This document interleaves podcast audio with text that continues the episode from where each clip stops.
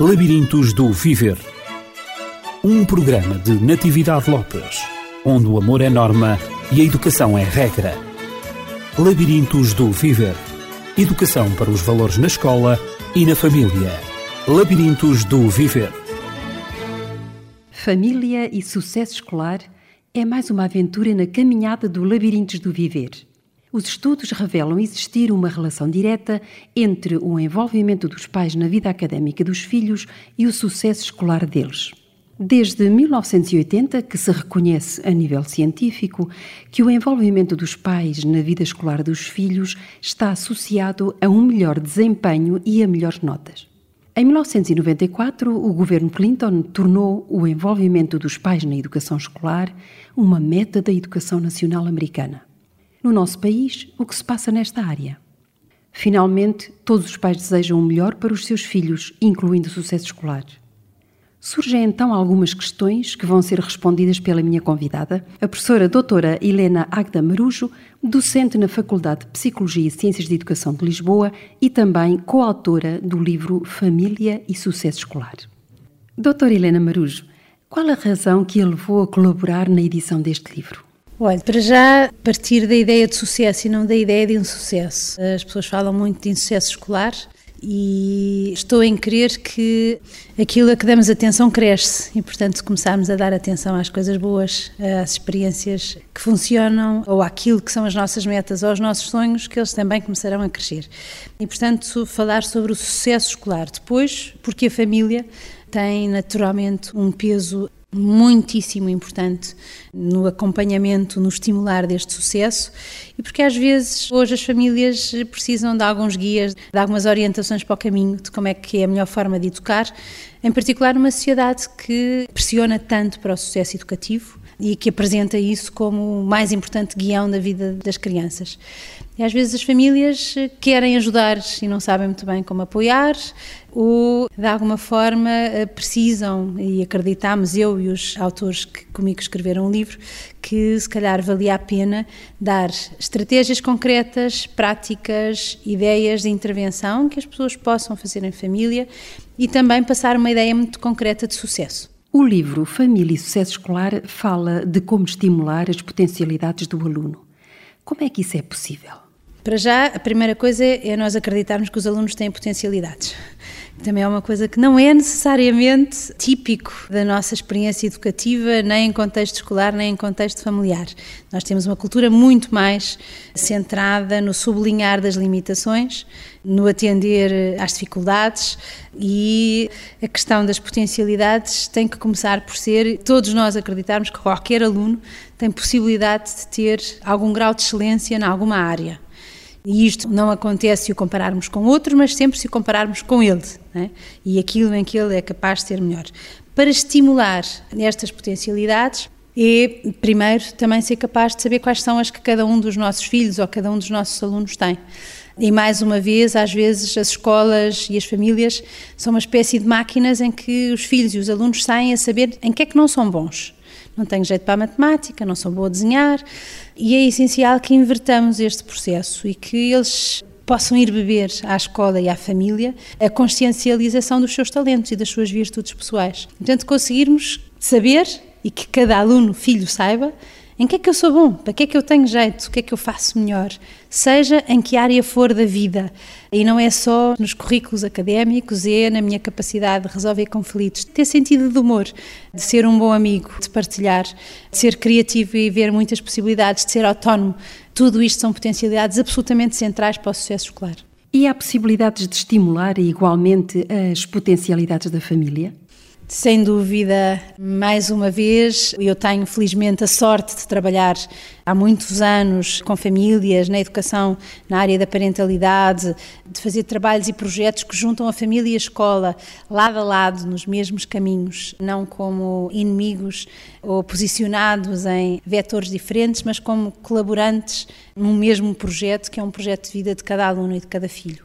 E estimular as potencialidades das famílias começa pelas próprias famílias eh, desenvolverem interiormente uma linguagem daquilo em que nós somos bons. de trabalharem dentro de si coisas como quais são as nossas forças, o que é que nos une mais, em que é que somos especiais, momentos de bem-estar, de felicidade dentro do contexto da família. Portanto, a primeira coisa é o reconhecimento, é a atenção àquilo que é o nosso melhor. As formas de potenciar passam, portanto, primeiro por reconhecer e identificar em que é que somos bons. E isto não tem nada a ver com perda de humildade. Mais uma vez temos uma cultura que não não acha muita graça que as pessoas se valorizem. Achamos quase que há um autoconvencimento quando alguém se mostra contente com sucessos, mas depois temos este paradoxo de querer o sucesso. É muito importante que a gente avance com esta ideia do reconhecimento, o que é que nos traz, o que é que nos faz especiais. E depois, quando eu sei aquilo em que sou bom, eu, unidade familiar, eu, elemento de uma família ou de uma escola, eu posso começar a pensar em que alturas é que é me é mais fácil pôr em prática esta minha virtude. Ou em que alturas é que nos sentimos mais felizes, mais alegres, mais próximos, mais unidos, nos apoiamos mais uns aos outros em família e depois começar a fazer mais daquilo que já fazemos bem, que é um paradigma muito diferente do que está muitas vezes por detrás até da formação parental, que é pedir às pessoas que sejam diferentes, façam as coisas de outras maneiras. Aqui estamos a pedir às pessoas que descubram o que é que já fazem bem e, portanto, partam da ideia da sua competência especial. Dou um exemplo, por exemplo, muitas vezes no trabalho com famílias, fazemos uma coisa que é eh, a árvore genealógica dos talentos. Portanto, não vamos só descobrir, eh, pôr o nome do avô, da avó, dos quantos primos é que temos do lado de um e do outro, mas pôr o que é que cada um tem ou tinha, caso já não esteja entre nós, de melhor, de virtuoso. E descobre-se que havia um bisavô que tocava uh, acordeão e depois que há um primo que gosta muito de música e começamos à procura dos padrões das coisas boas que nos aproximam, que nos unem. A forma de estimular é conseguirmos também criar atividades, contextos e espaços em que possamos falar do melhor daquilo que somos e que fazemos. Ao falarmos em sucesso escolar, eh, referimos quase invariavelmente ao aluno. Professora doutora Helena Marujo, seria possível definir aqui, embora muito esquematicamente, o perfil de um aluno de sucesso, um aluno com bom desempenho? Um aluno com bom desempenho é um aluno muito bem acompanhado. O sucesso nunca é um sucesso de um aluno. É impossível equacionar a experiência educativa fora do contexto de relação com os professores,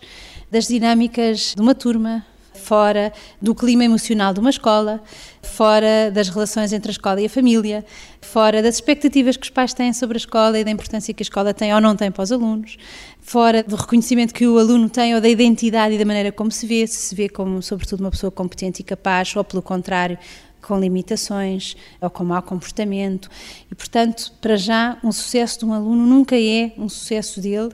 da mesma maneira que um insucesso nunca é só dele. Temos que ter uma visão muito alargada deste conceito. E, portanto, para conseguirmos que alunos tenham sucesso, precisamos de ter contextos educativos, salas de aula, relações professores-alunos que sejam profundamente positivas e baseadas em emoções positivas que é ao contrário do que tivemos até há muito pouco tempo. Felizmente estamos em grandes transformações, mas os espaços da escola e da sala de aula foram durante décadas espaços de medo, de humilhação, de ansiedade, de receio de falhar, de pouca valorização e empenho. Felizmente, alguns de nós tivemos a sorte de ter professores que viviam missionários nessa forma de estar e na profissão que tinham escolhido e que foram inspiradores extraordinários de muitos professores que escolheram sê-lo por causa da marca que outros lhe deixaram mas também temos experiências e tivemos muitas experiências que não são memoráveis e não são para repetir. E sabemos hoje, até pelas teorias eh, associadas ao valor das emoções positivas, que quando nós estamos a sentir, a vivenciar emoções positivas, de orgulho, de alegria, de boa disposição, de sentido do humor, de valorização, de apreciação, etc., que as nossas capacidades cognitivas e as nossas capacidades de ação estão muito mais desenvolvidas. Portanto, se eu estiver com receio de falhar, eu vou, à partida, logo ter muito menos probabilidades de encontrar soluções diversas para um problema ou para uma situação. Ou para me concentrar. Todos nós sabemos, estivemos muito ansiosos nas vésperas ou no momento de uma avaliação, que provavelmente até vamos fazer coisas que nunca faríamos, como passei duas páginas sem ter visto que ficou uma para trás, ou como é que eu pude responder daquela maneira uma coisa que eu sabia tão bem. Portanto, temos a experiência direta de que as emoções negativas interferem profundamente com o nosso desempenho. Portanto, se queremos bons desempenhos, temos que ter salas de aula, relações professores-alunos afetivas e, para mim, a aprendizagem é, sobretudo, um processo afetivo, não é um processo cognitivo. E, portanto, precisamos de professores cada vez mais apaixonados e entusiasmados com aquilo que estão a fazer.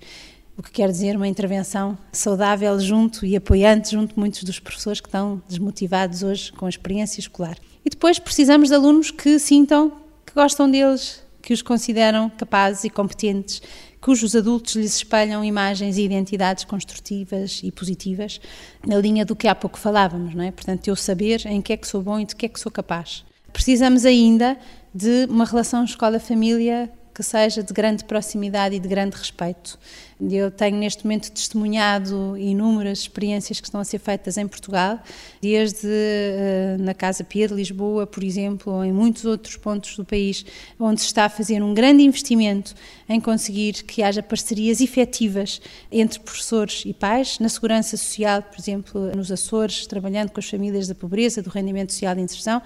Está-se a tentar fazer uma grande mudança, uma aproximação, por forma a que pais e professores e alunos em conjunto trabalhem na construção dos seus futuros, dos seus sonhos, explicitem e invistam naquilo que desejam e naquilo que cada um pode fazer para atingir os sonhos e as intenções e as metas de vida de cada um.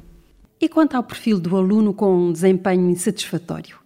O aluno fraco, como vulgarmente se diz, qual é então o seu perfil? O aluno fraco está nos antípodas, não é? Portanto, geralmente é alguém que não se sente suficientemente reconhecido, apreciado, amado, que se calhar tem preocupações grandes na sua vida, de coisas que não estão a correr bem, de infelicidades que sente, porque pode haver sofrimentos na vida familiar, porque pode haver dificuldades na relação com colegas dentro de uma turma ou com professores que estejam mais desanimados com a vida ou com a profissão. E naturalmente que temos situações de alunos fracos porque têm algum tipo de limitação, como por exemplo em termos de dificuldades de aprendizagem, e temos felizmente tido sociedades que têm investido intensamente em dar resposta e ajudar a compensar algumas coisas que algumas crianças têm e alguns jovens, de limitações que estão para além do seu controle, nas que os fazem, pois não conseguir dar o rendimento desejado é o caso das dificuldades de aprendizagem, que nós sabemos que têm por detrás alunos habitualmente muito inteligentes, com excelentes capacidades intelectuais e de aprendizagem, mas por terem alguma dificuldade em termos da sua relação com as palavras escritas ou lidas, que vão ter que fazer um esforço muitíssimo maior do que alunos que não têm esse tipo de limitação. Portanto, há aqui domínios que passam por aspectos emocionais, relacionais, comunicacionais, de comportamento e de capacidades próprias inerentes ao aluno que podem não facilitar a experiência de sucesso. O lado esperançado e esperançoso desta situação é, de facto, termos todos nós já testemunhado tantas vezes em tantos pontos do mundo como é possível, muitas vezes com facilidade e rapidez, transformar alunos que estão a viver dificuldades em alunos que se vão sentir competentes. É muito mais fácil do que as pessoas pensam se mudarmos a atitude de base e se começarmos precisamente à procura das potencialidades, dos sucessos, das exceções aos problemas, que é uma coisa que também precisamos treinar no nosso país. Muitas vezes, e de acordo com as estatísticas, os alunos mais fracos provêm de famílias que não têm uma consciência muito clara sobre a importância do estudo e da escola na vida dos filhos. Como responder a estes casos, sobretudo àqueles em que há desvantagens sociais, em simultâneo com a falta de competências académicas por parte dos pais em relação ao acompanhamento escolar dos filhos? Eu acho que estamos a evoluir extraordinariamente desde a geração anterior, como sabemos, é? a percentagem de pessoas escolarizadas, alfabetizadas e com acesso a outros e mais elevados graus de ensino cresceu exponencialmente. Portanto, nós temos que olhar isto sempre com um olhar de transformação positiva. Eu estou sempre muito preocupada com os discursos coletivos e públicos de que nunca se viveu tão mal, estamos no pior dos mundos, que é completamente contrário a toda a realidade. De facto, nunca se viveu tão bem, nunca houve tanta qualidade de vida, nem tanto acesso, nem ao ensino, nem à habitação, nem à alimentação saudável, nem tantas escolhas na vida das pessoas.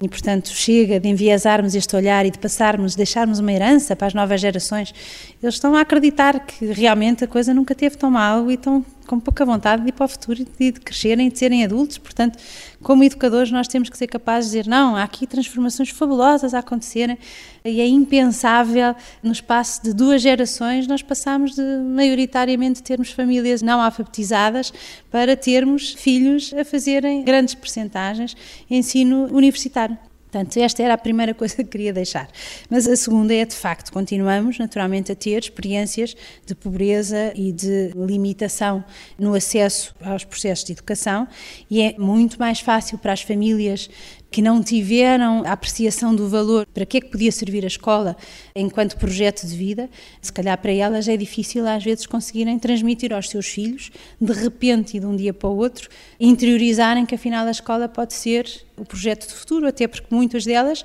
precisam do dinheiro que os filhos podem trazer para casa ou da ajuda deles para tratar das sete crianças que estão lá em casa e, portanto, todos os braços ou todas as mãos são necessárias. Se estiverem na escola, não estão nem a ganhar dinheiro, nem a ajudar a família nas tarefas de casa. Portanto, há aqui um processo que é um processo de mudança de cultura, e felizmente, mesmo a nível dos investimentos estatais, e eu penso que é de valorizar aqui medidas como o rendimento social de inserção, que tem investido intencionalmente na melhoria da qualidade de vida das pessoas que estão nas franjas sociais e que vivem ainda histórias muito dolorosas de pobreza,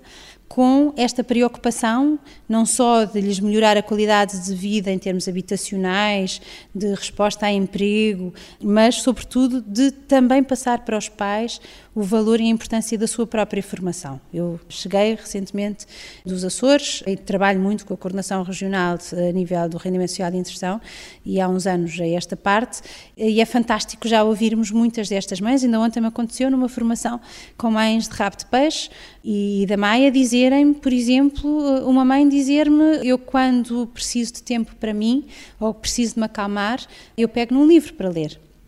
Isto era uma coisa que não se ouvia há pouco tempo atrás. Ou alguém dizer o que é que é mais importante para os meus filhos é vir a estudar e não fazer a asneira que eu fiz ou que não pude, ou aquilo que me foi impedido a mim, que foi poder ter acesso à escola.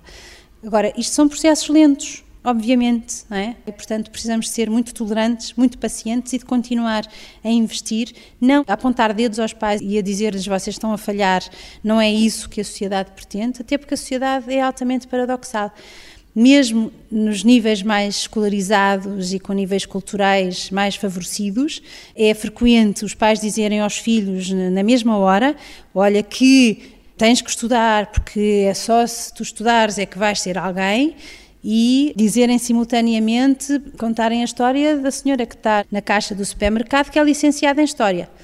E, portanto, estamos a mandar enviar aqui uma mensagem que é contraditória e os próprios filhos hoje ficam a pensar, então, mas vale a pena fazer este esforço tremendo de uma escola que às vezes hoje é difícil, pouco motivadora e nem sempre mais entusiasmante, para estudar para quê? Depois ir para a caixa do supermercado, posso ir já e poupo uma data de anos de trabalhar sem me apetecer muito andar a estudar coisas que se calhar ninguém me está ainda a explicar para que é que servem, porque é que vão ser úteis ou que não estão relacionadas ainda, ninguém me mostrou que relação é que têm com os meus interesses ou com as minhas paixões de vida. Portanto, nesse sentido, há que continuar a responder, quer a nível da sociedade civil, quer a nível do investimento do Estado, àqueles que não tiveram a possibilidade de aceder à educação, continuar a valorizar o facto de termos hoje crianças que nunca teriam em gerações anteriores tido acesso à escola e compreender que estes processos são lentos e que há transformações fabulosas a acontecerem mesmo nestas pessoas e nestas subculturas das nossas sociedades. Pensando nos diferentes modelos de família, será que existe alguma relação entre o modelo de família e o sucesso escolar dos filhos? Nós temos que ter hoje muito cuidado para não pôr nos ombros das famílias que têm formatos menos tradicionais pesos, já têm tantos, o peso de, da responsabilidade ou da culpa ou de poder vir a acontecer-lhes terem mais hipóteses de terem filhos com insucesso escolar. Nós temos experiências de insucesso em todos os formatos de família. Né, nos mais tradicionais de mãe, pai, eh, com família unida, primeiro e único casamento, eh, da mesma maneira que existem experiências de insucesso e de sucesso em famílias reconstituídas. Uma das minhas preocupações, porque trabalho muito com famílias, é que, mais uma vez, temos uma responsabilidade social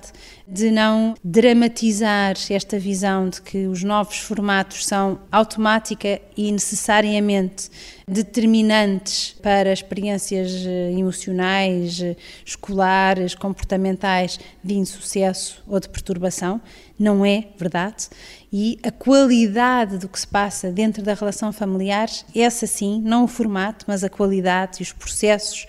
esses sim são determinantes daquilo que acontece. Portanto, vamos tentar que as famílias que andam à procura de uma nova felicidade, depois de terem tido experiências de infelicidade, que não fiquem a achar que vão, por causa disso, pôr nos ombros dos filhos um fardo ou uma expectativa de que eles estarão menos preparados que os outros para virem a ter sucesso. Quanto mais acreditarmos nisso, mais isso pode vir a acontecer se acharmos que estamos todos no mesmo ponto de partida e que o que interessa, mais do que a forma, é como é que nós nos relacionamos uns com os outros, como é que nos apoiamos, nos valorizamos, nos ouvimos, nos damos atenção, expressamos os nossos afetos, como é que sentimos que somos uma unidade, aí sim aí se joga-se a possibilidade de aumentar as probabilidades de sermos todos bem-sucedidos. De acordo com o que acabou de expor, Parece-me não existirem condições no nosso país para responsabilizar as famílias portuguesas pelo sucesso escolar dos seus filhos, como aliás aconteceu nos Estados Unidos.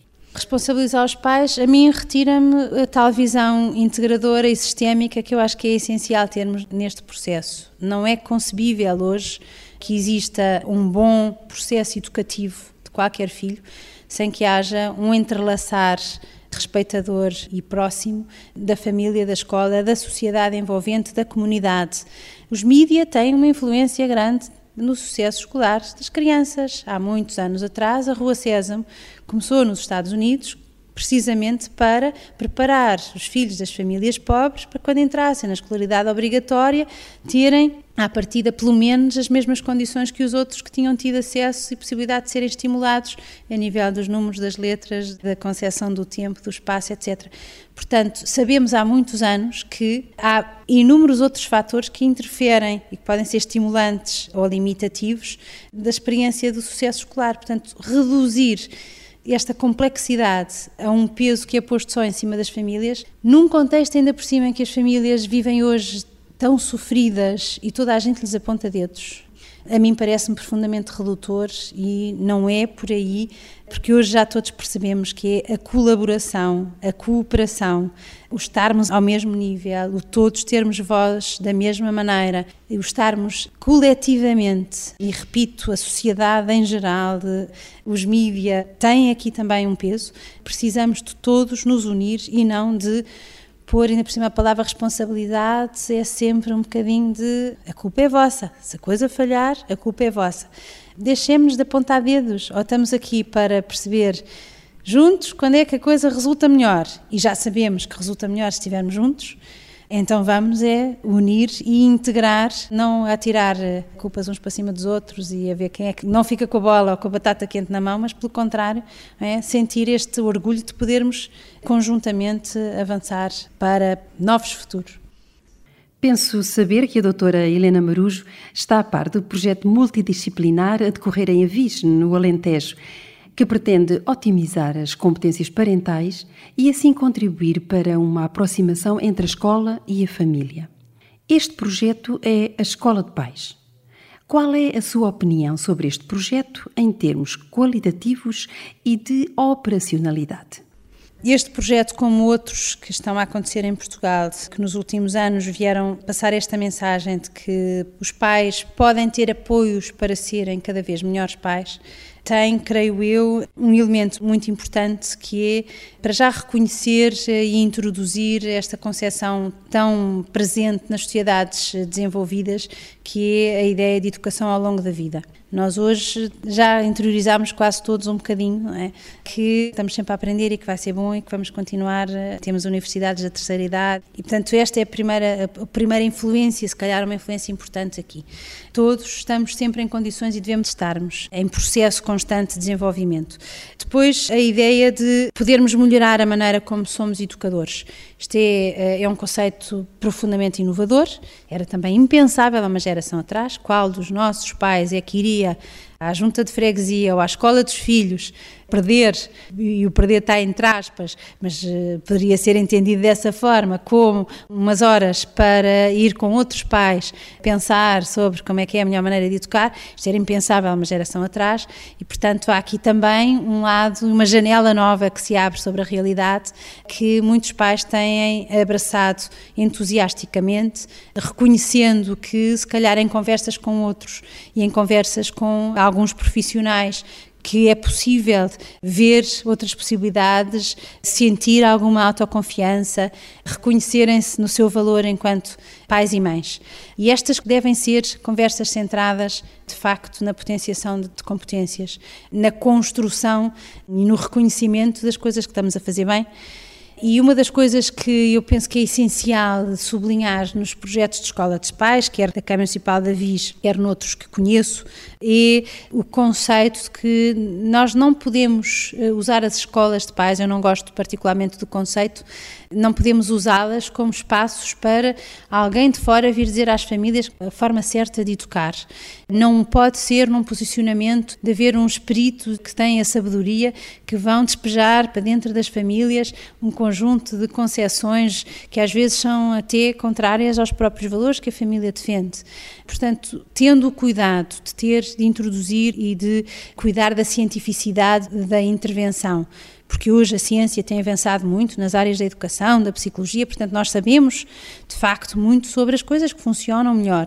mas juntando a isto formatos de formação que permitam que as pessoas tenham voz tenham espaço para trazer as suas histórias pessoais, que possam, sobretudo, aprender uns com os outros. Ainda ontem tive uma experiência dessas eh, com senhoras do rendimento social de inserção e outras pessoas da comunidade que têm, felizmente, a possibilidade de ter uma qualidade de vida bastante melhor do que aquelas que têm que receber o rendimento. E foi extraordinário no final da formação que muitas das pessoas presentes de nível social e cultural mais elevado, referirem que tinha sido extraordinário o que tinham aprendido com as senhoras do rendimento social de inserção, muitas delas analfabetas. E quando pomos as pessoas a falarem elas próprias sobre as suas histórias, a maneira como o esforço e as, as formas criativas como tentam ser os melhores pais possíveis, as melhores mães possíveis, aí sim faz sentido que nos juntemos, que relativizemos e até desdramatizemos os pequenos problemas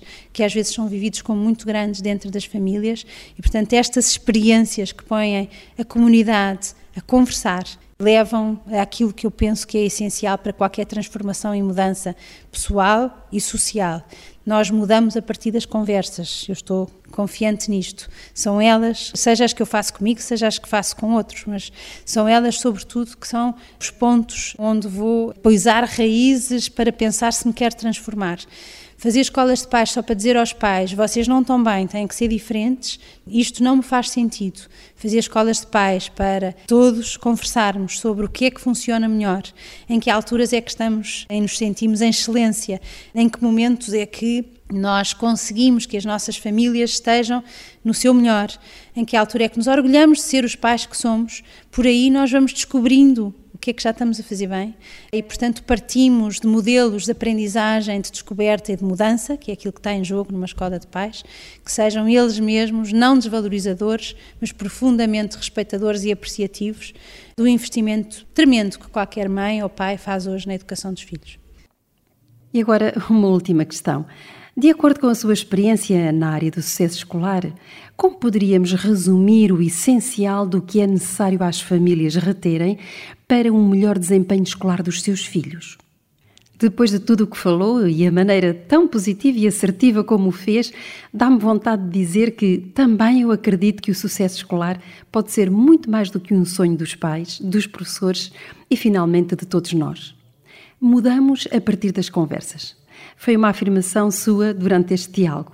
Espero que este objetivo seja atingido. Uma das coisas é que há uma base estrutural muito fácil, se calhar, das famílias porem em prática, nomeadamente aquilo que todos sabemos essencial, que é a expressão do amor, que é a vivência dos afetos, que é eu, filho, eu, aluno, sentir-me amado. É muito difícil eu ser um bom aluno se eu não tiver uma base de amor trás e neste amor vem junto com ele o meu reconhecimento como ser humano importante, valoroso, não é? Se alguém me ama é porque eu valho, é porque eu valho a pena. Portanto, este é um ponto de partida